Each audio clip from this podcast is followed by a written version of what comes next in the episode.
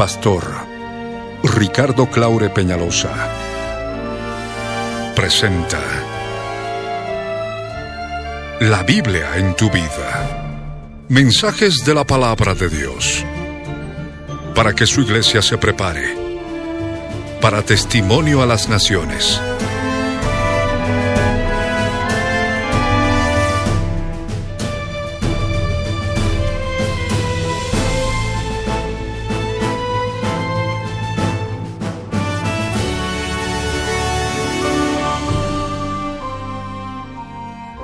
El mensaje de hoy titula Leyes Espirituales para la Familia Volumen 5. Está basado en el libro de Mateo capítulo 18 versos 28 al 35. Fue grabado en vivo el 6 de diciembre de 1995 en la ciudad de Cochabamba, Bolivia, como parte de los tesoros de las cosas viejas y el 30 de octubre de 2011 por las añadiduras y otros detalles como parte de los tesoros de las cosas nuevas. No te vayas y escucha con atención.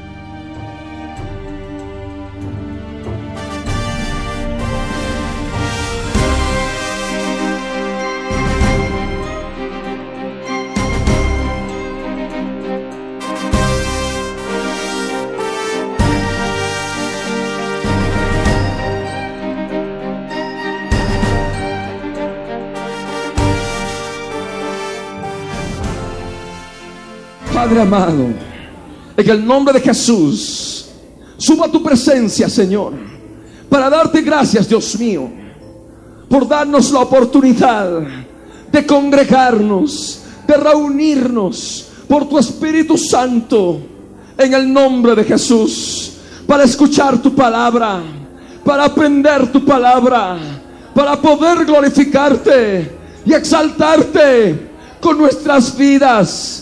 Señor Santo, ábreme el entendimiento, porque quiero conocer tu santa palabra. Señor amado, toma control de mi vida.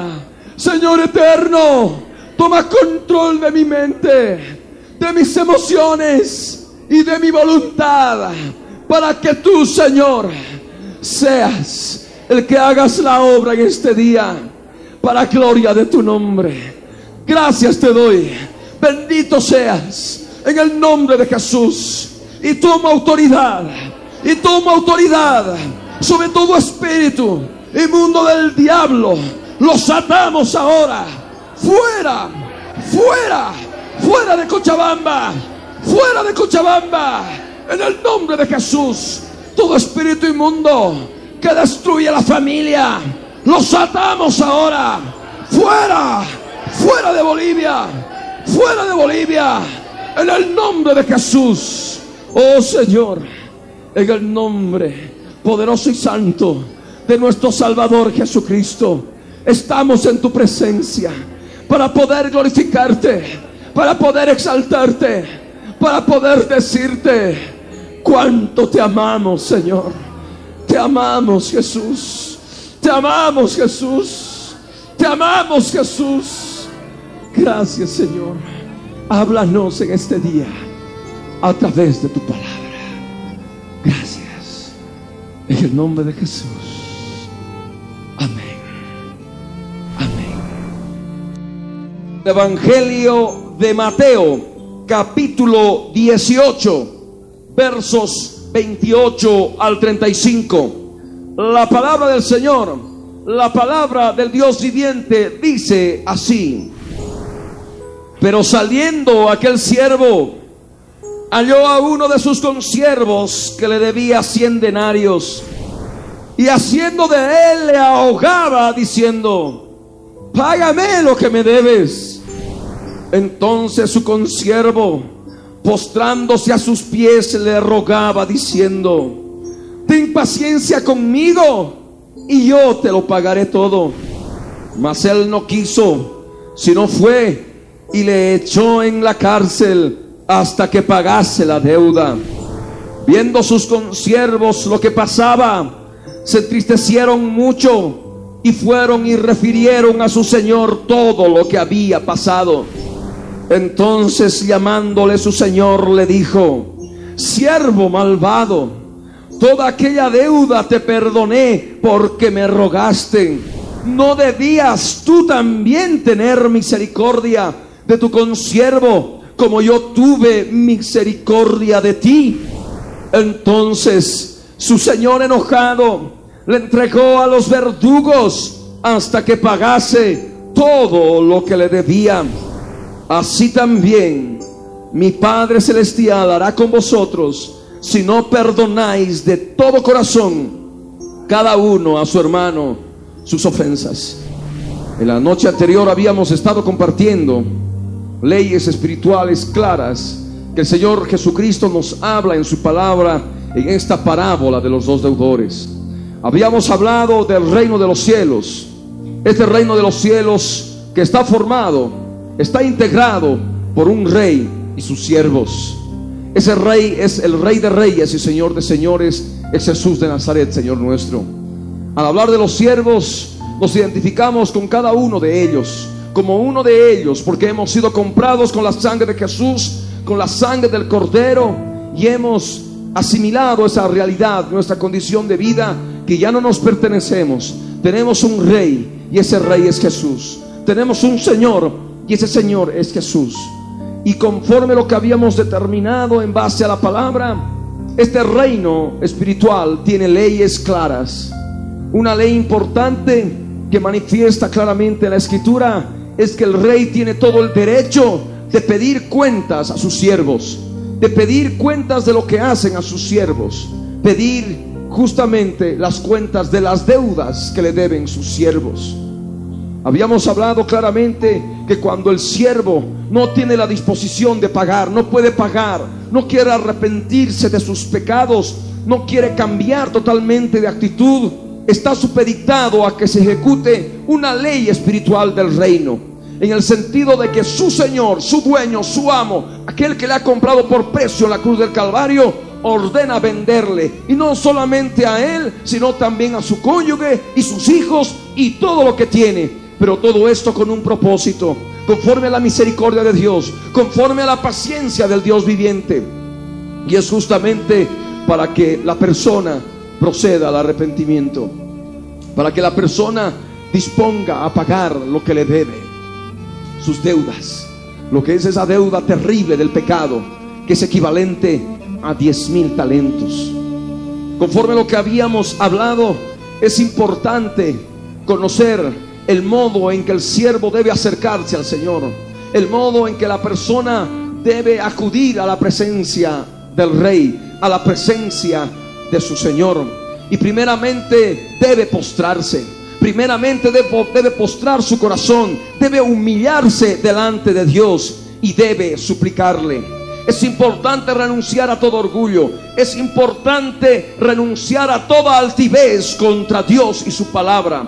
Es necesario que tú, si estás en esta condición y estás pasando prueba y tribulación y hay problemas en tu familia, estás vendido al pecado, inclusive siendo creyente, practicando las obras de la carne, de las cuales dice el Señor claramente en su palabra que los que practican no heredarán el reino de Dios, los que practican estas obras de la carne. Es importante que tomes en cuenta esta palabra que el Señor manifiesta en forma clara cuando uno debe postrarse delante de Él y suplicarle, renunciando a todo orgullo, renunciando a toda altivez y primeramente reconociendo el señorío de Jesús en sus vidas, llamándole Señor. Porque si no se reconoce el señorío de Jesucristo, no se ha de lograr nada. Esta es una ley del reino y que debe aplicarse en tu vida y debe aplicarse también en tu familia. Debes permitir que Jesús sea el Señor de tu casa. Debes permitir que Jesús sea el Señor de tu vida, el Señor de tu hogar. Hay otro detalle importante que habíamos hablado en la sesión anterior. El hecho claro, el hecho claro, el sentido de que se puede apelar a la paciencia, a la paciencia de Dios. Dios es paciente con todos para que procedan todos al arrepentimiento. La paciencia forma parte del reino. En este reino espiritual al cual todos nosotros podemos tener acceso y ya tenemos acceso, nosotros podemos experimentar la paciencia de Dios y podemos apelar a ella. Amén. Y como ahí el siervo le dijo, Señor, ten paciencia conmigo y yo te lo pagaré todo. El hecho importante, el hecho real en nuestro interior para con Dios. En el sentido de decirle, Padre, yo deseo cambiar. Yo deseo cambiar totalmente de actitud. Yo quiero ser otra persona. Yo quiero ser diferente. Ya no quiero ser la misma persona. Señor, yo te lo pagaré todo. Pero ten paciencia conmigo. Tú eres mi dueño, tú eres mi amo. Pero ten paciencia conmigo. Yo te lo suplico. Te suplico, Señor. De este modo la escritura nos habla que si oramos de esta forma, de esta manera, el Señor ha de ser movido a misericordia. La misericordia forma parte del reino. Y tú dejas que tu familia entre al reino de los cielos, al reino espiritual, tu familia ha de experimentar la misericordia de Y el Señor ha de ser movido a misericordia y te ha de soltar y te ha de perdonar la deuda. En muchos ya esto es una realidad espiritual. Han experimentado esta verdad bíblica han experimentado la misericordia de Dios y el Señor los ha soltado de las ataduras de pecado, de adulterio, de fornicación, de inmundicia, lascivia, pleitos, celos, iras, contienda, disensiones, borracheras, orgías, enemistades y cosas semejantes a estas. El Señor en su amor, en su misericordia, los soltó. Y no solamente los soltó, los libertó, sino también que les perdonó la deuda. Les perdonó la deuda. ¿Cuántos han recibido ese perdón de la deuda? Diez mil talentos. Pecado sobre pecado, pecado sobre pecado, pecado sobre pecado. Ha ido sumando esa astronómica cantidad de diez mil talentos. Tus deudas. Esta palabra es para la iglesia. Esta palabra es para todos aquellos que inclusive quieren formar parte de la iglesia. De todos aquellos que son redimidos con la sangre del cordero. Es importante asimilar estas verdades bíblicas y poder aplicarlas en nuestras vidas. Simplemente tenemos que disponer nuestro corazón al arrepentimiento y al cambio total de actitud para que el Señor pueda tomar control y gobierno de nuestras vidas y de nuestras familias y pueda libertarnos y pueda perdonarnos la deuda. Pero ahora, en este día, en esta sesión, es importante hablar de los otros detalles que nos habla la palabra en la parábola de los dos deudores. Nuestro amado Señor Jesús en el verso 28 nos manifiesta un hecho real. Saliendo aquel siervo halló a uno de sus consiervos que le debía cien denarios. Y dice la escritura, nuestro amado Señor Jesús, la palabra viviente, el verbo de vida, que éste, habiendo salido de la presencia de su Señor, habiendo encontrado a uno de sus consiervos, asió de él y le empezó a ahogar, diciendo, págame lo que me debes. Y esto es importante discernirlo, esto es importante aplicarlo en nuestras vidas, porque hay muchos que se han salido de la presencia del Señor, muchos que se han salido de la presencia del Señor como este siervo que salió de la presencia de su Señor. Y hay muchos que han abandonado la presencia de su rey, la presencia de su Señor, y habiendo encontrado a un familiar, estamos rigiéndonos a este aspecto de la familia. El esposo, sea la esposa, sea el papá, sea la mamá, sea el hijo, sea la hija. De pronto ahí está un consiervo tuyo, sea quien sea tu familiar o inclusive una persona extraña. Saliendo aquel siervo, halló a uno de sus consiervos que le debía cien denarios. Estamos hablando de cien denarios. El denario en aquellos días de Jesús era el salario de un jornalero. Era un jornal. Esos cien denarios equivalen a cien días de trabajo, trabajando a un jornal, a un jornal diario es una poca cantidad en relación a diez mil talentos. Y es lo que el Señor nos hace entender en esta palabra. Muchas veces tú como miembro de tu hogar, de tu familia, encontraste a tu esposa o a tu esposo cometiendo una cantidad de errores contra ti, a tus hijos, a tus padres, errores, pecados contra ti. Y de pronto cuando sales de la presencia del Señor, habiendo descubierto su perdón, habiendo descubierto su misericordia, habiendo descubierto su paciencia, habiendo descubierto en forma clara y verdadera su libertad, su liberación, de pronto empiezas a enumerar, me ha hecho esto, me ha hecho este otro, y empiezas a enumerar los cien denarios. Uno, dos, tres, cuatro, cinco, seis. Mi hijo me ha hecho esto, uno. También esto otro, dos. Y también esto, tres. Y así empiezas a acumular y a recordar y poner en tu corazón las deudas que tiene, que tienen esas personas de tu familia contra ti. Y esto es una realidad, es una realidad clara que está, que está ocurriendo en muchos hogares. ¿Por qué hay tanta pelea? ¿Por qué hay tanta enemistad? ¿Por qué hay tanto problema? ¿Por qué? Porque justamente uno o varios miembros de la familia se han salido de la presencia del Señor y de pronto hallaron a uno que forma parte de la familia y recordaron que le deben 100 denarios, que les deben 100 denarios, 100 cosas que le han hecho. 100.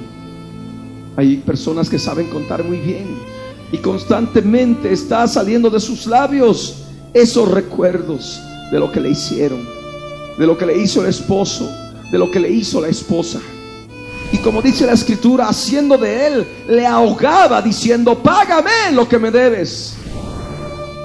Podrá decir alguno, no, no, yo nunca he agarrado a mi, a mi esposo, a mi esposa, a mis hijos, no ni tampoco le he apretado el cuello para que de pronto se sientan ahogados. No, eso nunca lo he hecho.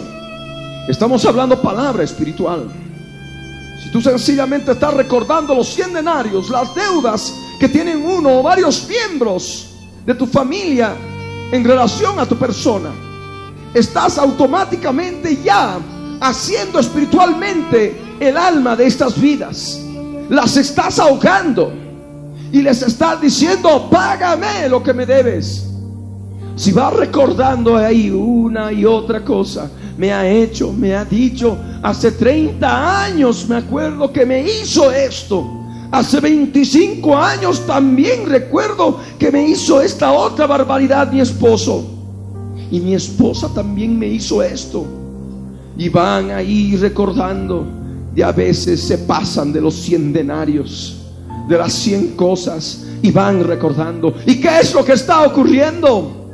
El esposo está oprimiendo a la esposa con sus recuerdos del pasado. La esposa está oprimiendo, ahogando el alma del esposo con sus recuerdos del pasado por las deudas que según ella le deben. Y esto también ocurre con los hijos. Es que mis padres me han hecho esto es que mis padres no estaban conmigo. Y por eso soy así. Y por eso tengo estos problemas. Porque mis padres están allí recordando lo que les han hecho sus padres. Y también ocurre en sentido inverso. Los padres quejándose de los hijos que tengo así, que estoy enfermo, que estoy enferma, que tengo estos problemas, porque mi hijo es así, porque mi hija es así, ya no puedo más, ya no aguanto. Hace pocos días me han hecho esto, hace dos meses han hecho esto otro también, y están ahí lamentándose, lamentándose, y llenando su corazón de tristeza, llenando su corazón de amargura, llenando su corazón de recuerdos recurrentes del pasado, y de ese modo haciendo el alma de sus hijos o en el sentido inverso, haciendo y ahogando el alma de sus padres y diciéndoles, págame lo que me debes. Porque por el simple hecho de estar recordando, por el simple hecho de estar atesorando esas cosas en el corazón y que vuelvan al pensamiento, simplemente estás diciendo, págame lo que me debes. Las almas que son objeto de tu rencor, porque vayamos a hablar en forma más clara si vas recordando todas estas cosas, es porque hay rencor en tu vida, es porque hay resentimiento en tu vida. Hay muchas personas que dicen, yo perdono, pero no olvido. Ese perdón no sé si se le puede llamar perdón. Ese no es el perdón que habla la palabra de Dios. Es necesario olvidar. Y habiendo olvidado, se manifiesta el perdón genuino. Y si tú estás en estos problemas, ahora es el tiempo de que te arrepientas. Ahora es el tiempo de que cambies totalmente de actitud. Ahora es el tiempo de que vuelvas, vuelvas tu rostro al Señor, vuelvas a su presencia, porque saliéndote de la presencia de Dios en tu vida, allí empezaste a hallar a aquellos que te deben. Y empezaste a ahogar sus almas. Págame lo que me debes. Y de pronto el corazón en amargura, en rencor, en resentimiento se manifiesta de cualquier modo. De cualquier modo en la casa que viene la pregunta, ¿qué quieres? Y viene de pronto el enfurecimiento, el maltrato de la esposa al esposo en sentido inverso, los hijos a los padres, los padres a los hijos. Y allí está el problema. Y cada vez más eso se va incrementando y va causando más dolor, va causando más amargura, va causando más heridas en el alma. Y ahí es donde empieza el ahogo espiritual. Hay gente que huye, no quiere estar en su casa, no quiere estar en su familia. Hay muchos. ¿Por qué? Porque allí se sienten ahogados. Entran, pelea. Entran, discusión. Entran, gritos. Entran, enemistades. Entran, contiendas. Y se sienten ahogados. Y huyen. Pero la situación no está en huir. La situación está en afrontar. Y no con peleas, no contendiendo, no actuando del mismo modo, sino tomando las leyes espirituales que el Señor ha puesto en nuestras vidas en la palabra de Dios para poder vencer en el poder del Espíritu Santo. Y esta verdad es clara. Cuando ocurren todas estas cosas en la familia, como está escrito en el verso 29, su consiervo postrándose a sus pies le rogaba diciendo, ten paciencia conmigo y yo te lo pagaré todo. Y es lo que ocurre con aquellas almas que tú no perdonas, que según tú todavía te deben 100 denarios, 100 cosas, 50 cosas que te hayan podido hacer. Y tú por el hecho de recordar, porque estamos hablando de un mundo espiritual, estás ya permitiendo que seres espirituales malignos fuerzas espirituales demoníacas opriman y ahoguen a miembros de tu familia.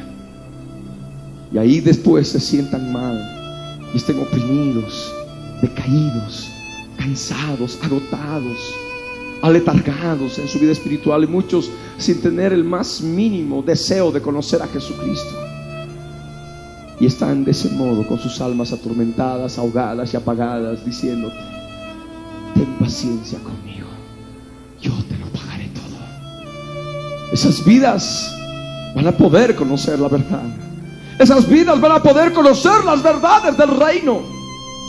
Si el Señor tuvo paciencia contigo, si el Señor tuvo misericordia de ti, si el Señor te perdonó la deuda libertándote inclusive, ¿cuánto más tú podrías actuar del mismo modo? Pero no.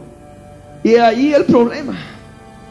El esposo está oprimido porque la esposa le tiene rabia, le tiene odio, rencor, resentimiento, amargura, le crispan los dientes a la sola idea de que está ahí en la casa. Y ocurre también en el sentido inverso.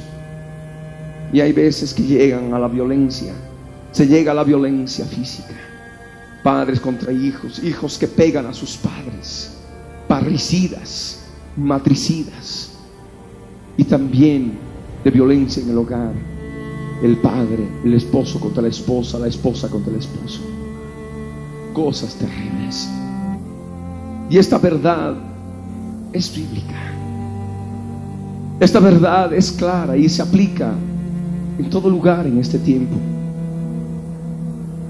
Y hay tantas personas que conociendo esta verdad no quieren perdonar. No quieren dejar de recordar como ocurre acá en el verso 30, cumpliéndose esta ley. Mas él no quiso, sino fue ir hecho en la cárcel hasta que pagase la deuda. ¿Cuántas personas encarcelan a sus familiares? Yo podrá decir alguno, no, yo nunca, nunca los he encarcelado a mis familiares. No te estoy hablando del sentido físico, te estoy hablando del sentido espiritual. Te estoy hablando de una cárcel espiritual. Una cárcel espiritual en la cual tú a muchas almas de tu familia. Por tu amargura, por tu rencor, por tu resentimiento, por tu odio, por tu falta de perdón, por tu venganza, por tu violencia, por tu ira, por tus recuerdos recurrentes del pasado, por tu asesinato, inclusive tus pensamientos de asesinato que han sobrevenido tantas veces a tu mente. He ahí, he ahí la verdad. Al tener todas estas cosas en el interior, has permitido que fuerzas espirituales, animales, demoníacas, se alimenten de todo eso, se alimenten de esas obras de la carne y actúen contra tus familiares y los encarcelen. Sí, los encarcelen. Hay un carcelero que la Biblia llama que nunca abrió a sus presos la cárcel y es Satanás. Satanás, el carcelero, el que los encarcela. Y estás tú allí como principal, como principal encarcelador, si podríamos llamarte así. Esto no es oculto delante de Dios. Tú crees que puedes ocultar seguramente el odio, la amargura, y estás equivocado. Podrás mostrar una sonrisa y piensas que de ese modo estás ocultando la venganza, pero no, Dios lo está viendo. Otros muchos que están viviendo en el Espíritu con siervos, también siendo lavados con la sangre de Jesús, se dan cuenta y lo ven en el mundo espiritual. Y esta es una verdad clara, es una ley espiritual clara. En el verso 31 está escrita, viendo sus consiervos lo que pasaba, se entristecieron mucho y fueron y refirieron a su Señor todo lo que había pasado. En oración muchas vidas oran y Señor que se arregle este problema entre este hermano y esta hermana, en esta familia, en este hogar. Y el Señor está escuchándolo. Hay muchos ángeles que están alrededor nuestro, espíritus ministradores, conforme dice la Escritura, que también son consiervos nuestros, tal cual como el ángel se presentó al apóstol Juan en la revelación del Apocalipsis. Y ellos también van y refieren a su Señor todo lo que pasa todo lo que había pasado, todo lo que ha estado pasando en tu vida, todo lo que ha estado pasando en tu corazón. ¿Y qué es lo que crees que el Señor está haciendo ahora en este tiempo?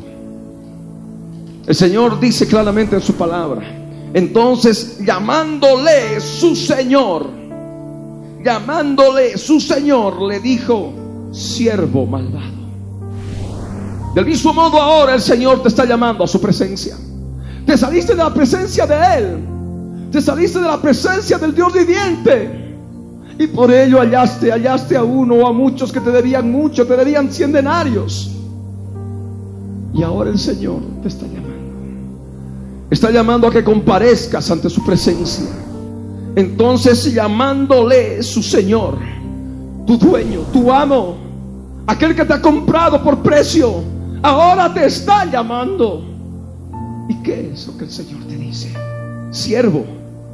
Ah, para decir alguno, oh, me está llamando siervo, eso es un gran honor. Ese es un gran honor, es un privilegio. Todavía me considera siervo, sí. Siervo, esclavo, comprado por precio. Pero hay un calificativo que el Señor añade. Siervo malvado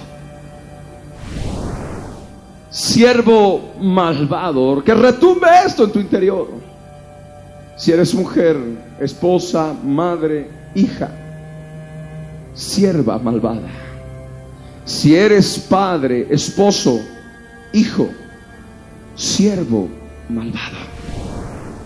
Toda aquella deuda te perdoné porque me rogaste. El Señor ahora quiere que recuerdes toda aquella deuda que Él te ha perdonado. Esta es una ley del reino. Si quieres que el Señor en tu vida ahora, recuerda toda aquella deuda que te ha perdonado. Recuerda.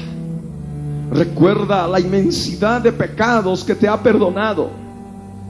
Diez mil talentos. que son? Contra cien denarios. El Señor ahora te llama siervo malvado siervo con corazón malvado, toda aquella deuda te perdoné. Es verdad, el Señor te ha perdonado. Pero el Señor quiere que recuerdes toda aquella deuda, no solamente alguna deuda. El Señor en este momento quiere que tú recuerdes toda aquella deuda que Él te ha perdonado. Esta es una verdad clara. Y el Señor manifiesta la razón. Porque me rogaste. Porque me rogaste. La noche anterior orábamos y muchos le rogaron al Señor, Señor, ten paciencia conmigo y yo te lo pagaré todo. Y del mismo modo están muchos familiares tuyos. Las almas de muchos familiares tuyos que también en el mundo espiritual están rogándote, aunque no te digan Señor, sino simplemente te dicen, ten paciencia conmigo. Yo te lo pagaré todo, yo voy a cambiar, yo tal vez voy a conocer al Señor y voy a crecer espiritualmente. O aún todavía no conozco mucho del Señor, el Señor del crecimiento. Ten paciencia conmigo. El Señor te hace recuerdo cuánto te ha perdonado porque le rogaste. Cuánto, cuánto el Señor te ha perdonado porque te postraste, porque le suplicaste. Y es lo que el Señor ahora te pregunta. Y te dice, ¿no debías tú también tener misericordia de tu consiervo como yo tuve misericordia de ti? La misericordia forma parte del reino. La misericordia forma parte del reino espiritual, del reino de los cielos. La misericordia que tú has experimentado es una misericordia que tú también deberías haberla aplicado en otras vidas, sobre otras vidas, y es lo que el Señor ahora te reclama. ¿No debías tú también tener misericordia de tu consiervo, de tu esposo, de tu esposa? de tu papá, de tu mamá, de tu hijo, de tu hija. Deja en este momento de ver los errores. Deja en este momento de ver los pecados de otras personas, sea de tu esposa, sea de tu esposo, sea de tus hijos, sea, de tus padres. Deja. Ahora lo que el Señor quiere es que veas la realidad de tu vida. Lo que el Señor quiere que ahora veas lo que hay en tu corazón, en tu interior. Él quiere glorificarse en ti. Y Él ahora te está recordando todo lo que te ha perdonado. O todo lo que aún puede perdonarte si aún todavía no conoces a Jesús. Y permites que Él entre a tu vida aceptándolo como Señor y Salvador de tu alma. El Señor está mostrándote esta verdad clara. Esta ley espiritual clara. La misericordia que experimentas de Él la debes aplicar y manifestar a lo que son tus familiares. Misericordia. Es fundamental en el reino. Amén. Es fundamental en el reino. Si no hay misericordia, si no hay paciencia, el reino de Dios no está en tu casa. ¿Qué es lo que debes hacer para que el reino de Dios entre en tu casa? y se manifieste la paciencia de Dios y la misericordia de Dios, debes renunciar a tu propia vida. Si alguno quiere venir en pos de mí, niéguese a sí mismo, tome su cruz y sígame. Es necesario que te niegues a ti mismo es necesario que tomes tu cruz. Y el hecho de tomar la cruz no es que vayas al carpintero de la esquina y te hagas hacer una cruz bien pesada y luego estés caminando por las calles cargando una cruz de madera. No. Lo que te estoy hablando es una cruz espiritual. Es una cruz que produce muerte y muerte espiritual. Muerte a tu yo, muerte a tu ego, muerte a todo lo que tú deseas tener en esta vida. Muerte a todo lo que tú anhelas que puedan darte o puedan pagarte. Es muerte al yo, es negación a sí mismo. Si tú quieres seguir a Jesús, niégate. Y el Señor se ha de glorificar en gran manera. Y hay un veredicto para todos aquellos que conociendo la voluntad de su Señor no se preparan y no hacen lo que Dios quiere, sabiendo que debe perdonar sabiendo que deben renunciar en sus corazones a toda raíz de amargura existente contra sus familiares, inclusive contra otras personas. Hay una ley clara que se manifiesta. Una ley clara que se aplica y es contundente y muchos ya la deben estar experimentando en sus vidas. Y está claramente escrita en el verso 34. Entonces su Señor enojado le entregó a los verdugos hasta que pagase todo lo que le debía. ¿El Señor se enoja? No, ¿cómo podrá decir alguno? A mí me han enseñado por tradición de que Dios es bien buenito, de que Dios es todo amor. Efectivamente, Dios es todo amor para aquel que hace su voluntad. Dios es amor, pero también Dios es justo. Y porque es justo, Dios se enoja contra aquellos que quebrantan sus leyes. Dios se enoja contra aquellos que están andando conforme a las concupiscencias de la carne. Dios se enoja contra aquellos que van contra la palabra de Dios en la familia cristiana. Y por ello dice, su Señor enojado. Sabes, hay un Señor en tu casa. Hay un Señor en tu familia. Y es Jesús de Nazaret. Y es el Dios Todopoderoso en Cristo Jesús. El Dios triuno en el cual creemos. Padre, Hijo y Espíritu Santo. Manifestado a través del Hijo. Al unigénito. El unigénito Hijo del Padre. Jesús de Nazaret. Él te hace saber esta verdad. Se enoja al Señor de este modo, no perdonando la deuda de cien denarios. ¿Y qué ocurre? El Señor, tu Señor, el Señor te entrega a los verdugos. ¿Cómo? Dios es tan buenito, ¿cómo va a poder hacerme eso? La bondad natural del hombre va reñida contra lo que es la bondad de Dios. El concepto humano de bueno, buenito, de bondad, es totalmente contrario a lo que es la bondad como fruto del Espíritu Santo y que va llena de la presencia, del carácter de Dios mismo en Cristo Jesús. Es totalmente diferente. Lo más sublime del hombre, dice la Escritura, es abominación para con Dios. Lo más sublime del hombre es abominación para con Dios. De tal modo que aquella persona que no perdona cien denarios y encarcela y oprime y ahoga, es pasible a que sea entregado a los verdugos. Y hablar de verdugos, hablamos de verdugos espirituales. Verdugos espirituales que atormentan el alma. Porque un verdugo atormenta. Un verdugo tortura un verdugo mata en el sentido físico y del mismo modo en este sentido espiritual que estamos hablando. Verdugos espirituales. Verdugos espirituales que atormentan tu alma. ¿Y cómo se llaman estos verdugos? Son verdugos malignos. Son espíritus malignos que atormentan la mente, las emociones, la voluntad. La mente es gravemente atormentada, torturada, porque no puede dejar de pensar en todo lo que le ha hecho. Y ahí viene, viene como oleadas de pensamientos de venganza, oleadas de pensamientos de tristeza, oleadas de sentires, de emociones, de rabia, de ira.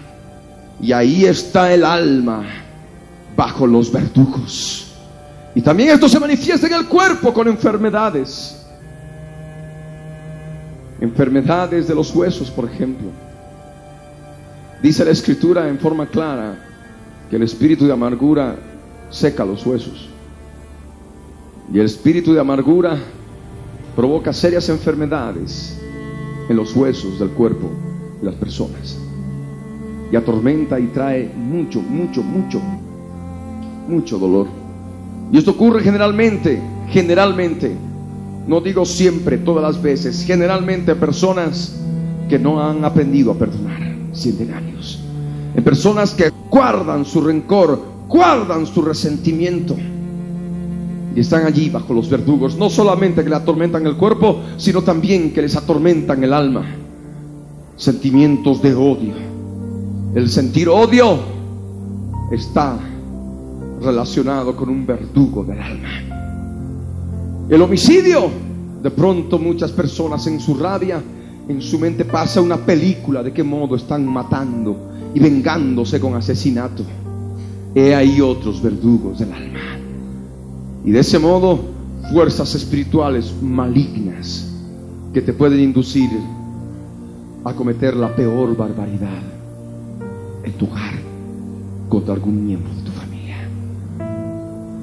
No podrás un día echarle la culpa a nadie, ni a Dios mismo, porque es por tu propio pecado, por tu propio corazón malvado, por tu propio corazón endurecido que las fuerzas malignas, las fuerzas espirituales demoníacas en un momento determinado toman el control y como ha ocurrido en tantas veces, hay muchos homicidas que están allí en la cárcel, en muchas cárceles.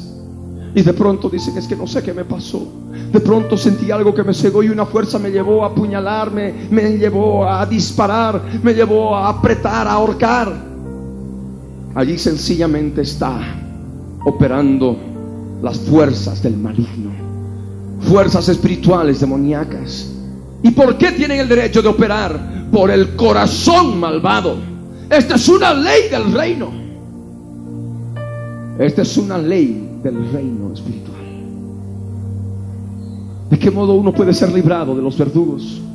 ¿De qué modo uno puede ser librado de estos verdugos que están atormentando tu alma? Hay un final. Las funciones de estos verdugos pueden acabar y pronto. Allí el Señor en el verso 34 te da la salida. ¿Hasta, hasta cuándo pueden operar los verdugos? ¿Hasta cuándo? Hasta que pagase todo lo que le debía. Los verdugos operan hasta que te arrepientas. Los verdugos operan hasta que cambies totalmente de actitud. Los verdugos operan hasta que tú manifiestas al Señor el deseo de cambiar, el sincero arrepentimiento en tu vida. Y hablando y actuando de este modo, permites que Él, aquel que pagó el precio por ti en la cruz del Calvario, dé el precio de la deuda. Y de este modo pueda ser libre de los verdugos. Los verdugos actúan hasta que pagues todo lo que debes. Y ahora es necesario que recuerdes. Ahora es necesario que utilices tu conciencia y puedas darte cuenta delante de Dios de todo lo que le debes. Todo lo que está acumulado ahí en tu conciencia. Todo lo que está plasmado ahí, que tú sabes que has fallado delante de Dios. Ahora es el momento de que te arrepientas. Ahora es el momento de que cambies delante de Él, en su presencia. Porque esta es una verdad clara. Así también Dice Jesús, mi Padre Celestial hará con vosotros si no perdonáis de todo corazón cada uno a su hermano sus ofensas. Aquí está el hecho claro y contundente. No está en perdonar por perdonar. Aquí hay que perdonar de todo corazón. Amén. Porque aquel que perdona de todo corazón ha de poder ser libre de los verdugos ha de poder ser libre de estos verdugos atormentadores del alma y del cuerpo. Por ello es importante que tú ahora dispongas tu corazón delante de Dios y le digas, Señor, Dios del cielo, muéstrame ahora todo lo que te debo. Señor, muéstrame ahora mi conciencia. Redargúyeme de pecado mi conciencia, Señor. ¿Qué es lo que te debo? ¿Y qué es? ¿Qué es lo que te he estado fallando? Muestra mis pecados, mis errores, mis actitudes que no te agradan, Señor. Quiero humillarme delante de ti. Quiero ser libre, Señor, de los verdugos. Señor, una vez más quiero conocer tu misericordia. Señor, quiero reconocer todo lo que te debo. Quiero reconocer, Señor, esos nuevos diez mil talentos que he acumulado. Señor, perdóname. Señor, muéstrame a las personas que debo perdonar de todo corazón. Muéstrame a las personas que debo perdonarles los cien denarios, los 50 denarios, las, los 30 denarios, las 20, las 50, las 100 cosas que me hayan podido hacer. Señor, quiero perdonar una por una, de todo corazón, a cada persona sus ofensas. Quiero perdonar a mi esposo de todo el daño que me ha hecho. Quiero perdonar a mi esposa de todo el daño que me ha hecho. Quiero perdonar a mis padres de todo el daño que he sentido que me han hecho. Quiero perdonar a mis hijos, a mis hijas, de todo el daño que me han hecho, que yo he sentido que me han hecho daño. Señor, hazme ver, hazme ver, Señor. Dame entendimiento, ilumina mi vida para que pueda ver si realmente inclusive me han hecho daño. No sea que yo haya magnificado las cosas, no sea que yo haya engrandecido cosas pequeñas. Señor, quiero ver la realidad de las cosas en su verdadera magnitud, no conforme, no conforme a mi, a mi propia opinión, sino a la guía de tu Espíritu Santo en mi interior. Si buscas de este modo, el Señor ha de obrar en ti. Si buscas de este modo, el Señor se ha de glorificar en ti y vas a poder ser libre de los verdugos. Recuerda que puedes ser entregado a los verdugos hasta que pagues, solamente hasta que pagues todo lo que debes. Amén. Ahora es el momento en que tú puedas pedir perdón al Señor. Empezando primeramente por haberte salido de su presencia. Porque aquí dice, saliendo aquel siervo de su presencia, halló a uno de sus consiervos que le debía cien denarios. Y porque te saliste de su presencia, hallaste a uno o a muchos que te deben muchos denarios. Empieza por allí. Y empieza a identificar a esos consiervos. Empieza a identificar a esas consiervas. Empieza a identificar a aquellas personas que forman parte de tu familia. Y Él, no lo dudes, te ha de librar de los verdugos. Él te ha de hacer ver de qué modo has encarcelado en este tiempo a muchos miembros de tu familia, con tu amargura, con tu rencor, con tus actitudes, con tus actitudes de venganza, de odio. No, esto no, no puede ir más allá. La palabra dice que los que practican estas cosas no heredarán el reino de Dios. Es clara la palabra. Y puede recordarlo, y es algo que hemos estado haciendo mención, mención en este estudio, en este estudio bíblico. Está escrito claramente en lo que es la epístola a los, a los Gálatas en el capítulo 5, en el verso 19 al 21. Y manifiestas son las obras de la carne que son adulterio, fornicación, inmundicia, lascivia, enemistades, pleitos, celos, iras, contiendas, disensiones, herejías, envidias, homicidios, borracheras, orgías y cosas semejantes a estas, acerca de las cuales os amonesto, como ya os lo he dicho antes, que los que practican tales cosas no heredarán el reino de Dios. Hemos hablado del reino de Dios. Hemos hablado de las leyes del reino de Dios. Y aquí hay una ley clara que se da en forma específica en la palabra. Todos aquellos que practican estas cosas, empezando por el adulterio, la fornicación, la inmundicia, la lascivia y todo lo demás, no heredarán el reino de Dios. Por más de que se digan ser cristianos, por más de que se digan ser cristianos, yo soy cristiano, yo soy cristiano, de nada les ha de servir. Porque profesan conocer a Dios, dice la palabra, y con sus hechos lo niegan. Es importante la verdad de la palabra. Es una ley del reino que se debe cumplir en la casa, en la familia.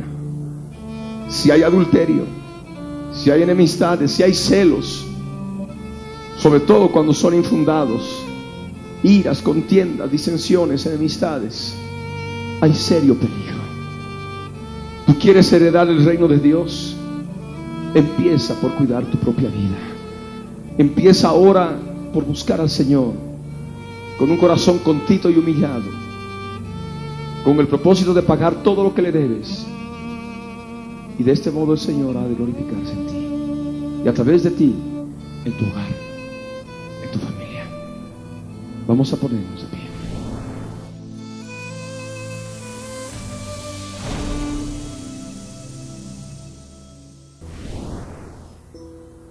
Allí donde estás.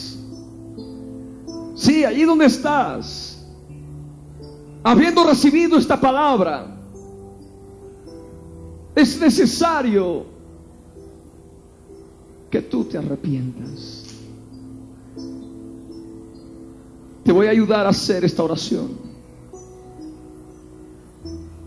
para que el Señor obre en tu vida, para que el Señor se glorifique en ti. Con tus ojos cerrados, ora conmigo de todo corazón. De todo corazón.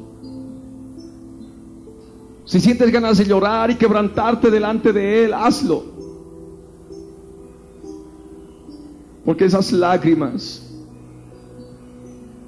pueden lavar tu alma. Van a lavar tu alma. La tristeza que según Dios produce arrepentimiento para salvación para sustento, para liberación. Jesús les dijo, ¿habéis entendido todas estas cosas? Ellos respondieron, sí, Señor. Él les dijo, por eso todo escriba, doctor, en el reino de los cielos es semejante a un padre de familia que saca de su tesoro cosas nuevas y cosas viejas.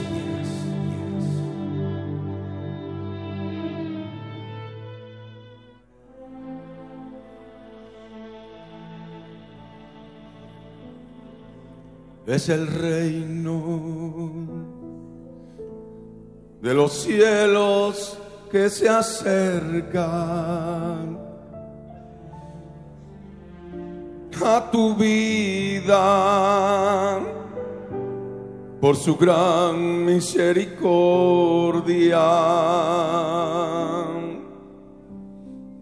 Es el rey desde su santo trono, que hoy quiere comenzar a hacer cuentas contigo. Él te está llamando a su presencia eres su siervo. Él te ha comprado con precio. Esa sangre que la ha derramado te ha redimido de la esclavitud del pecado. Y Él te llamó a su presencia. Fuiste siervo como hoy y hasta ahora y te olvidaste de él y no quisiste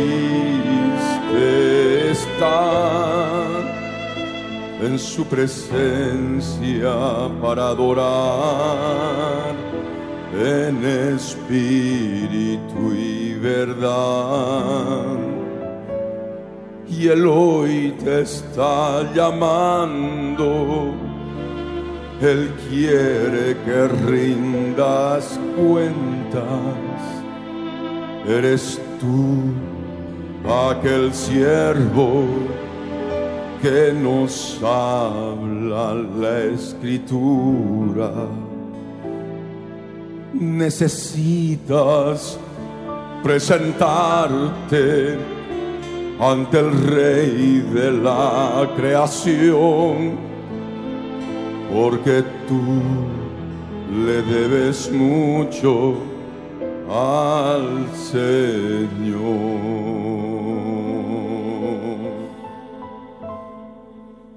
Y son diez mil talentos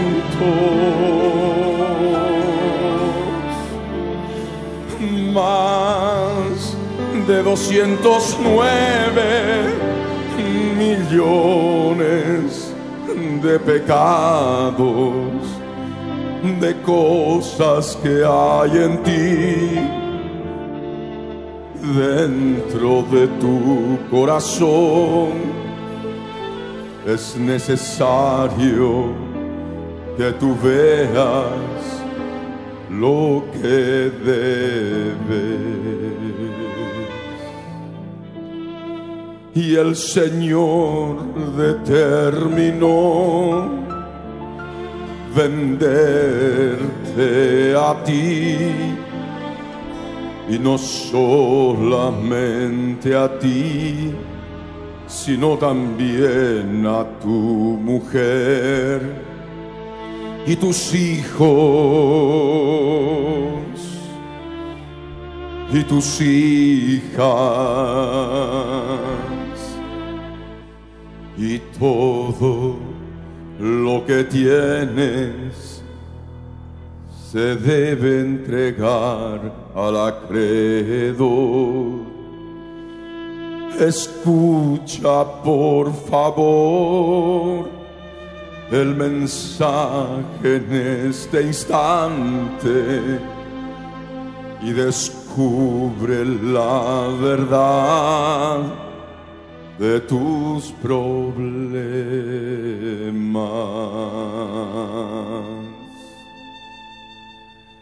Hay tantos problemas en tu vida personal.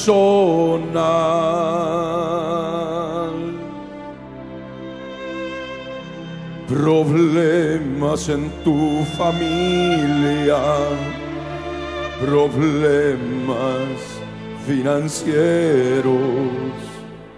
Problemas de toda índole. Apesadumbran tu existir. Escucha esta canción que el Señor tiene para ti. Necesitas ver lo que debes en tu vida y humíllate delante de él, postrado en su presencia y suplica al Señor por su misericordia.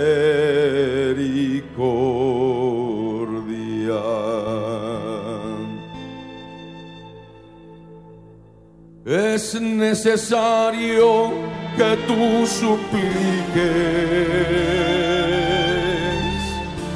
Es necesario que te arrepientas.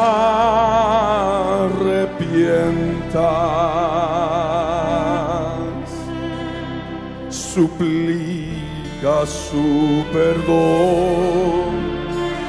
Promete tú cambiar. Promete pagar todo lo que debes y habla con él que te está escuchando. Cuéntale al Señor todas tus deudas.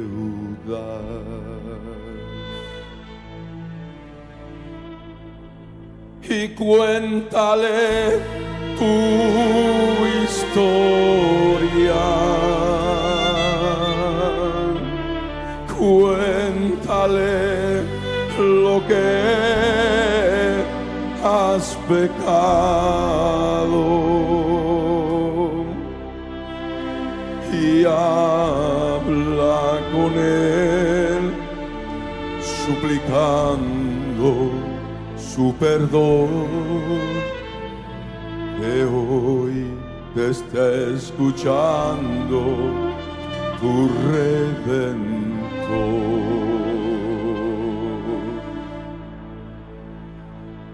y habla con él y habla con él y postrado humíllate en su presencia. Pídele que te haga recuerdo que te haga recordar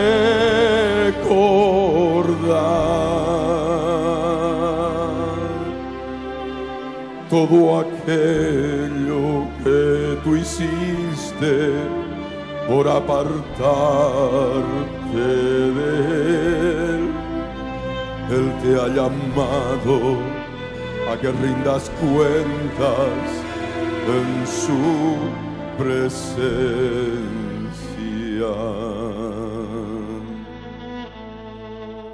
Y es por su Espíritu Santo que tú podrás recordar tantas cosas. Son diez mil talentos, doscientos nueve millones. Es todo lo que debes en su presencia.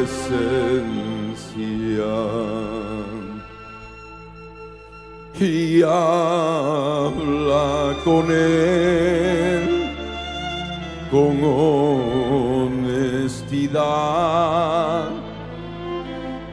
y cuéntale tu historia de tantas deudas.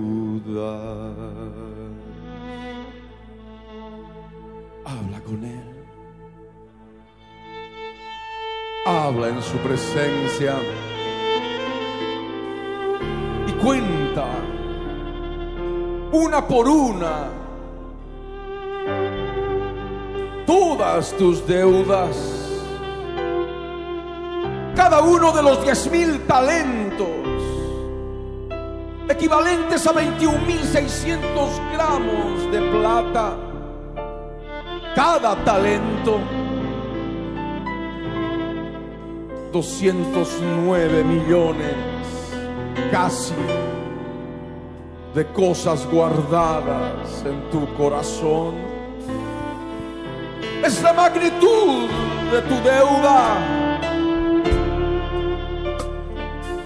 Es lo que Él te perdonó tantas cosas, tantos pecados perdonados por su gran misericordia. Y que tú tuviste en poco.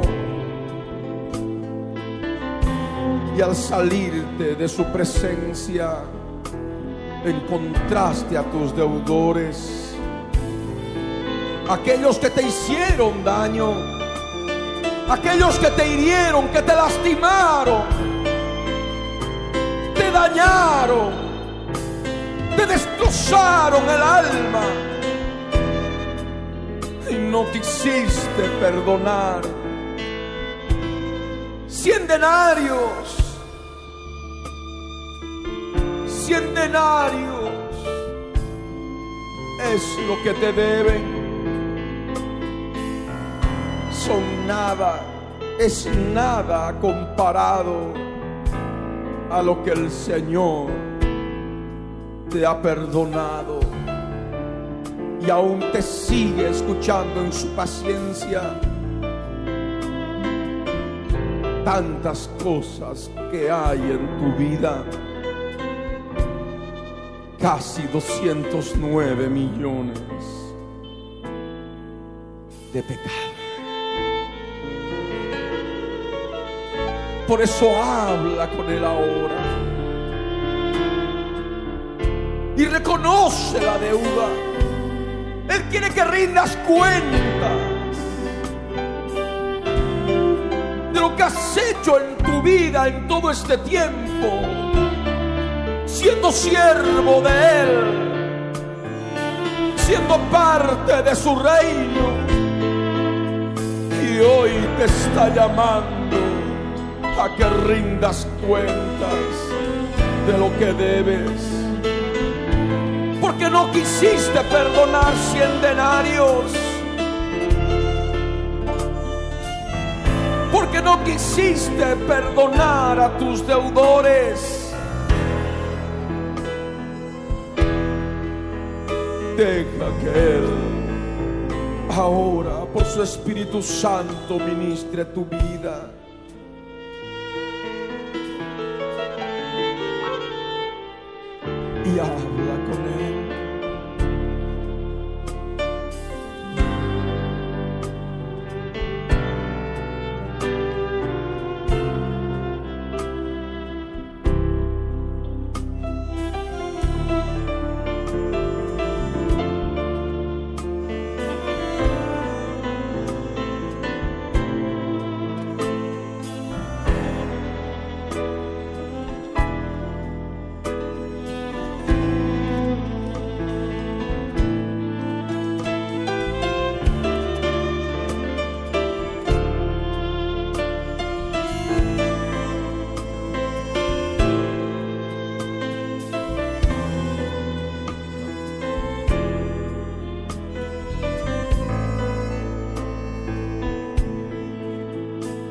Y habla con él.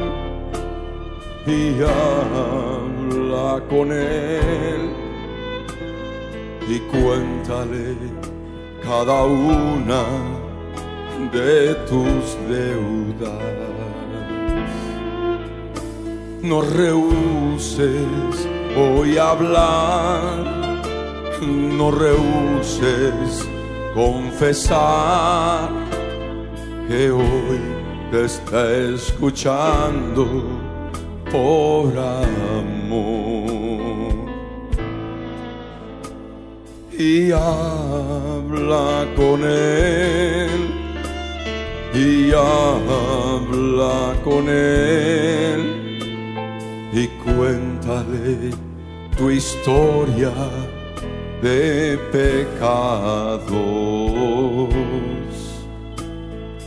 habla con él y habla con él que hoy te está escuchando el Señor. Habla con él.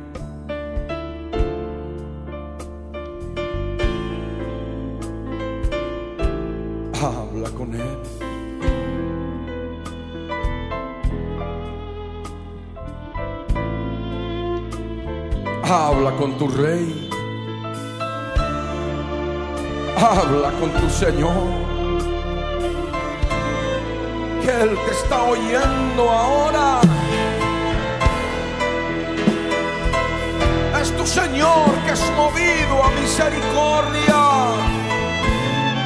Que hoy quiere soltarte y perdonarte la deuda. Perdonas de corazón a los que te deben,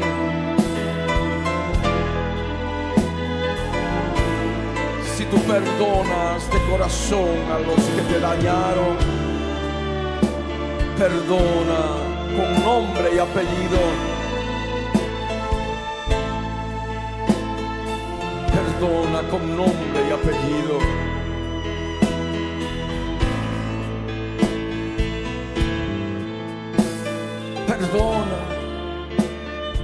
Para que seas libre de verdugos. Perdona, para que seas libre de tus problemas personales, libre de tus problemas familiares, conyugales, filiales, económicos inclusive perdona de corazón.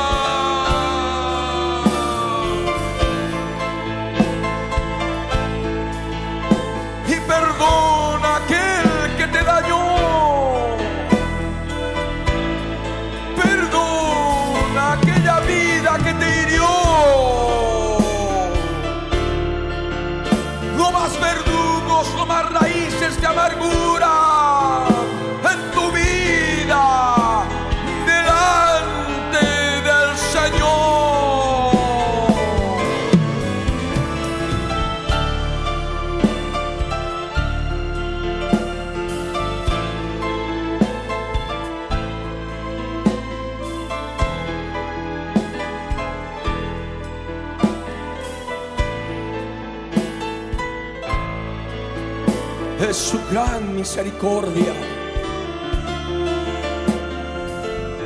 que hoy te tiene delante de Él para que puedas perdonar sin que nunca más puedas recordar todo aquello que te hicieron en tu vida. Hoy es día de perdón. Hoy es día de misericordia y liberación.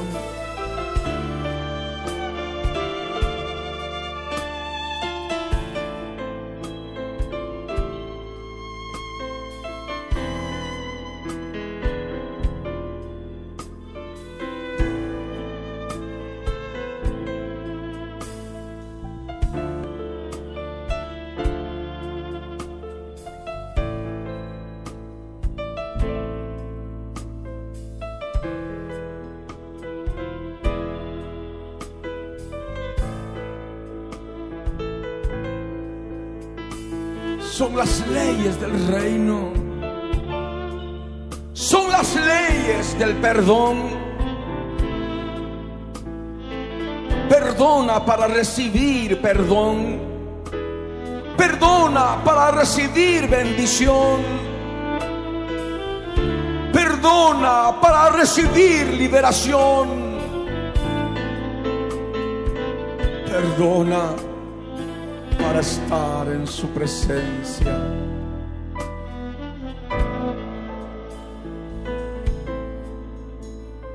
Perdona para estar en su presencia.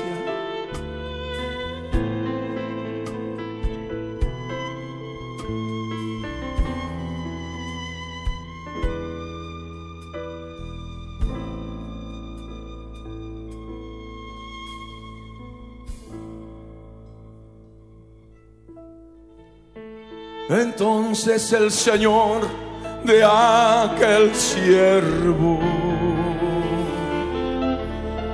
fue movido a misericordia.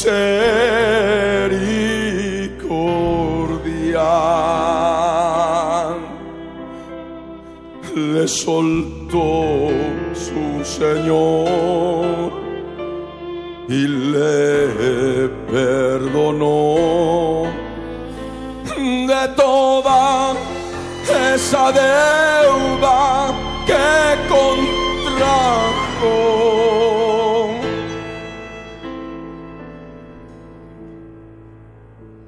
Es el rey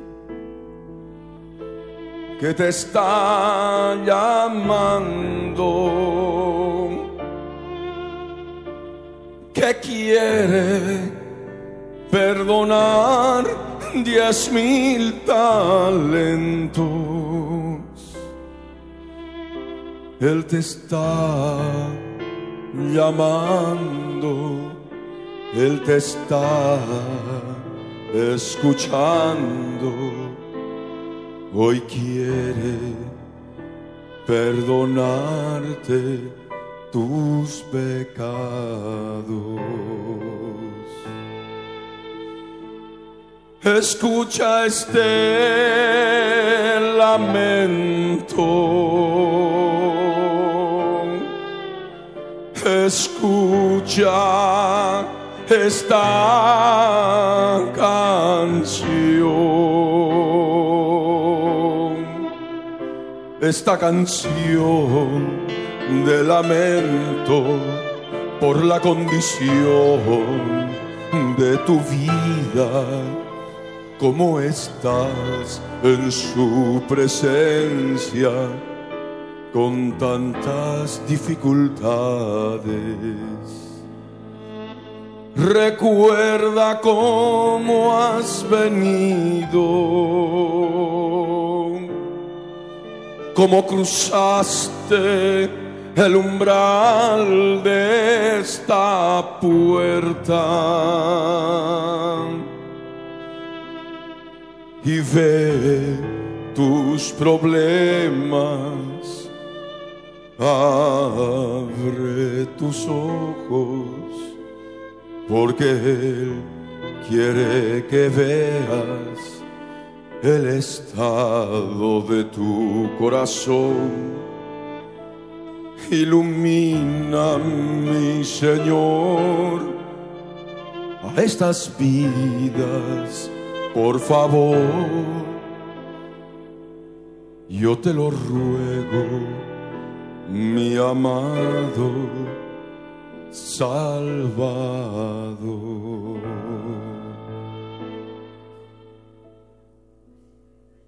Perdona de corazón.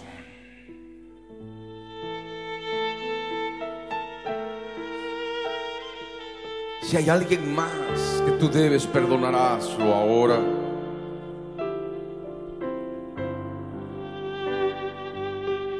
Con nombre y apellido.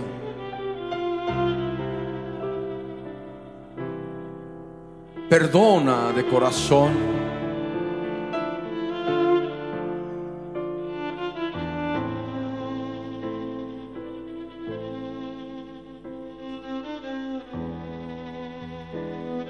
perdona.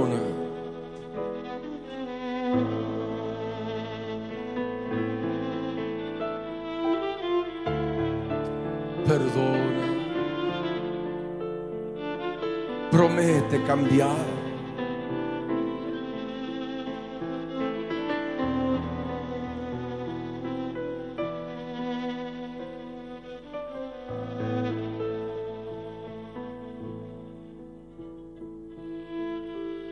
y limpia, limpia, Señor, sus almas de toda tortura de los verdugos, Señor, que han estado atormentando estas vidas por su falta de perdón. Yo te lo ruego, mi Señor. Yo te clamo en este día liberta a este pueblo de todas las garras de sus represores, sus agresores, sus torturadores, sus verdugos espirituales.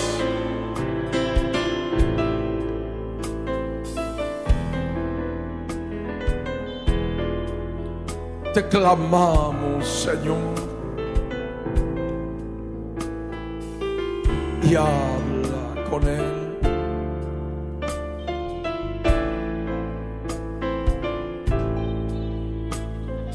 Y habla con él en su presencia.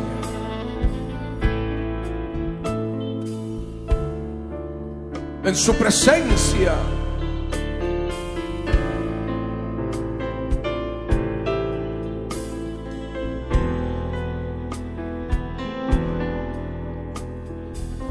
No te quedes con la boca cerrada y habla con Él.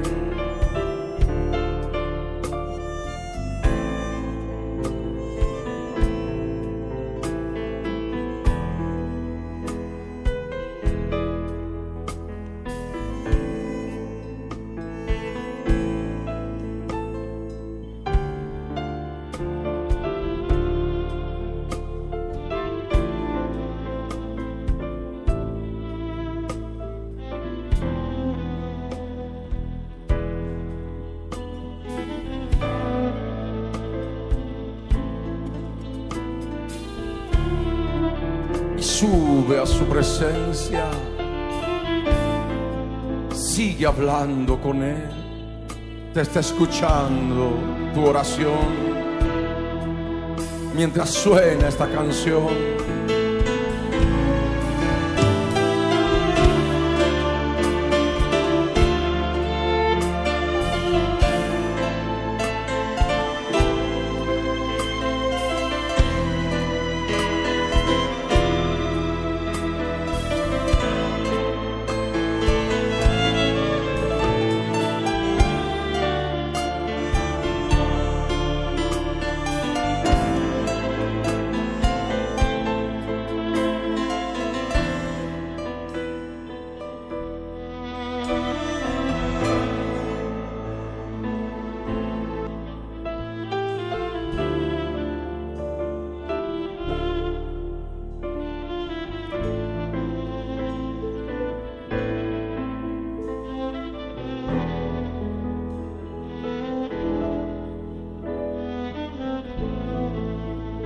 La mano en la frente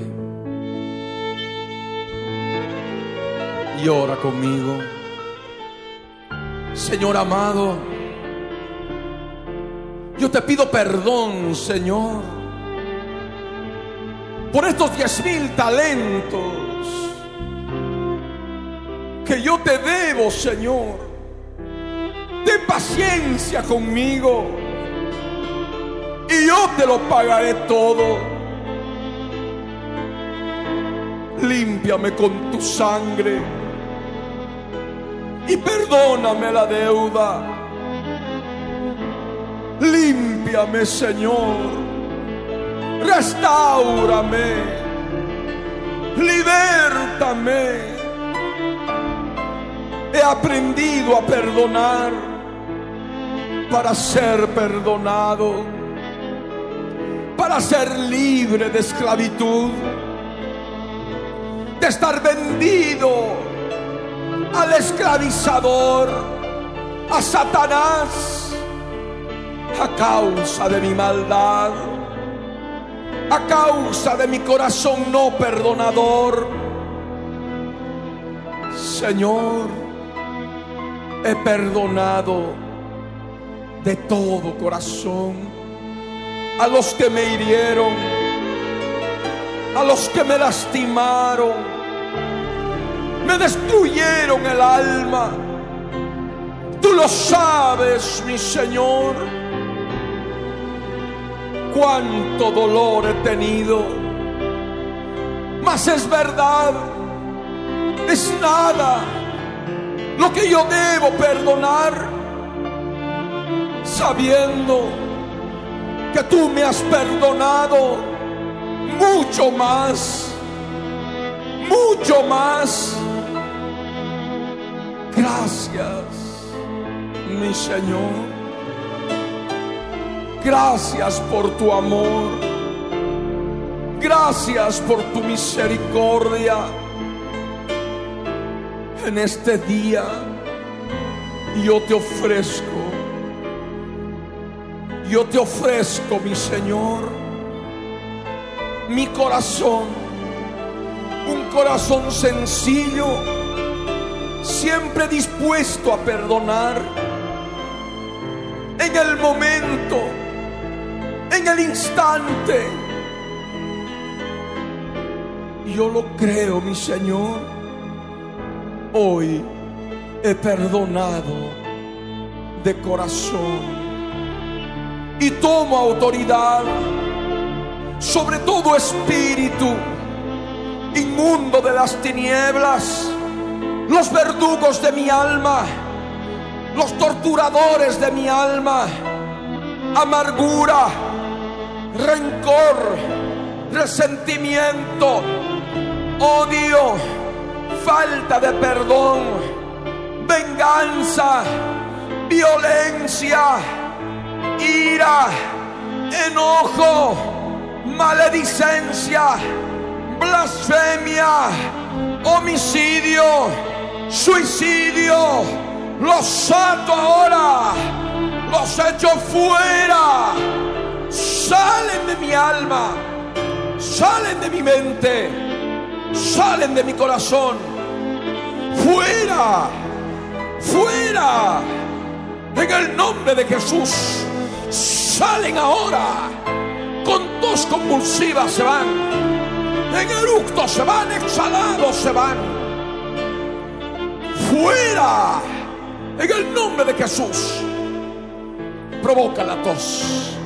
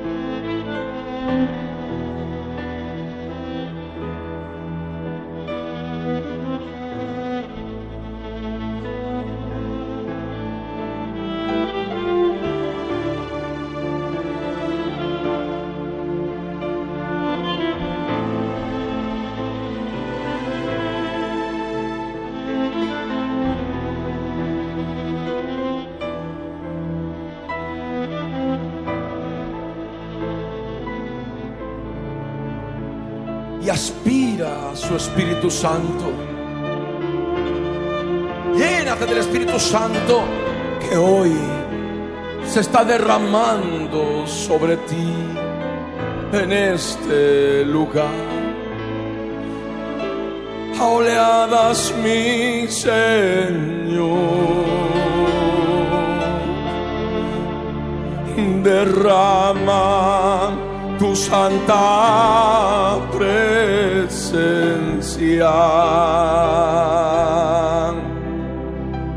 Derrama hoy tu espíritu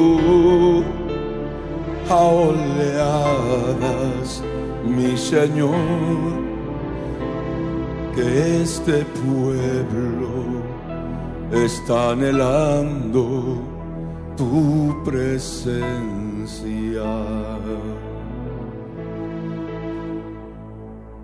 Y a oleadas, mi Señor, derrama tu presencia, derrama tu amor incomparable. Derrama tu amor, derrama tu perdón, derrama tu gozo hermoso, mi Dios bendito.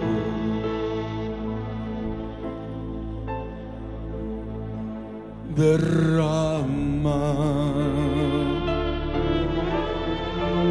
derrama, derrama a oleadas tu presencia. Derrama, derrama a oleadas tu presencia incomparable. Y recibe su Espíritu Santo. Y recibe su grande amor. recibe su perdón, recibe su consolación. Es el Espíritu de Dios que inunda tu alma.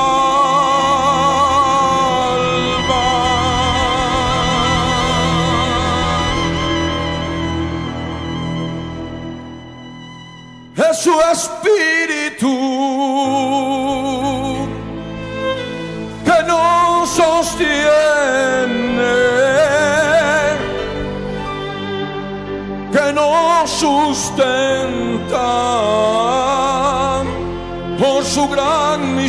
misericordia. Es su espíritu, es su grande amor, es su gran perdón que hoy ha derramado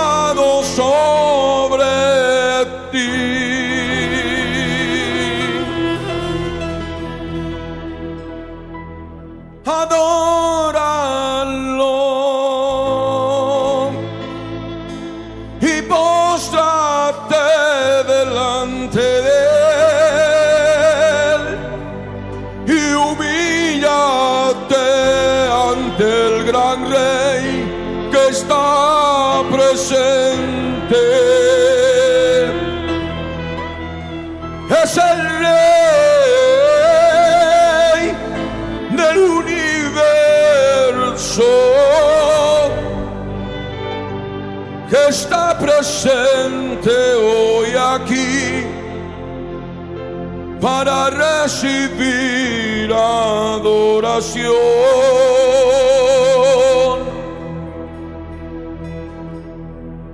Adórale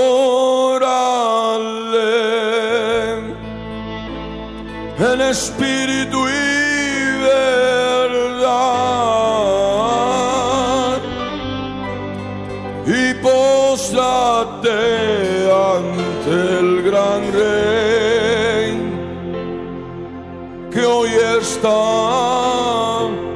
presente.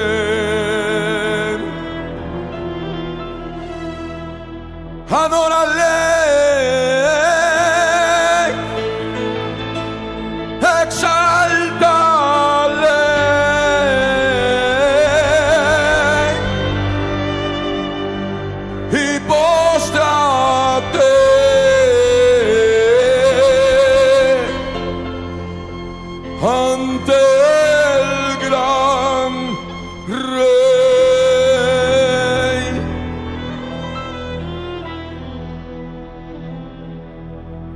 su grande amor, es su gran poder. Es su gran amor.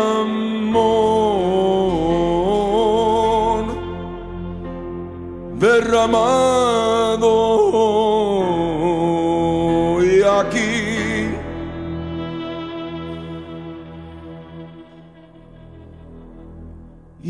adórale Señor oh mi Dios. Adórale adórale con tus labios, con tus labios,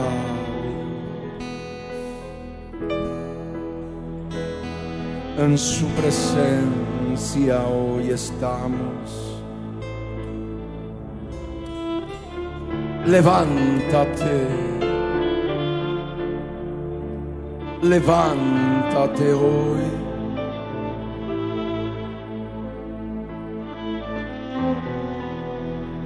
en su presencia y adora al Señor.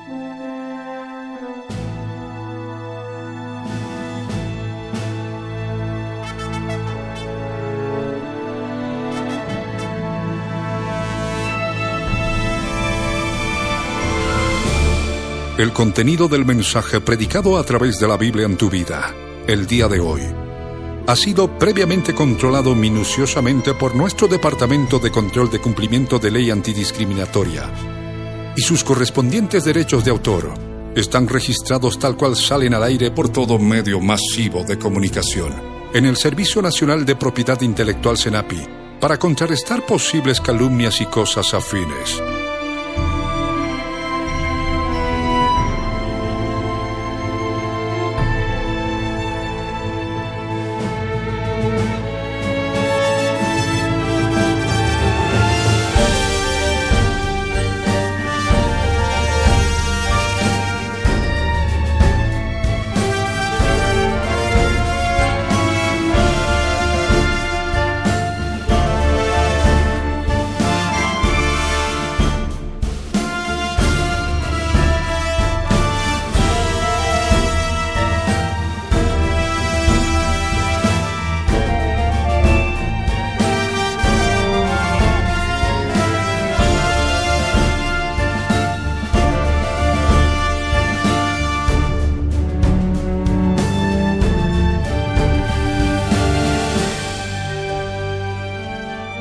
Pastor Ricardo Claure Peñalosa presentó La Biblia en tu vida. Mensajes de la palabra de Dios para que su iglesia se prepare para testimonio a las naciones.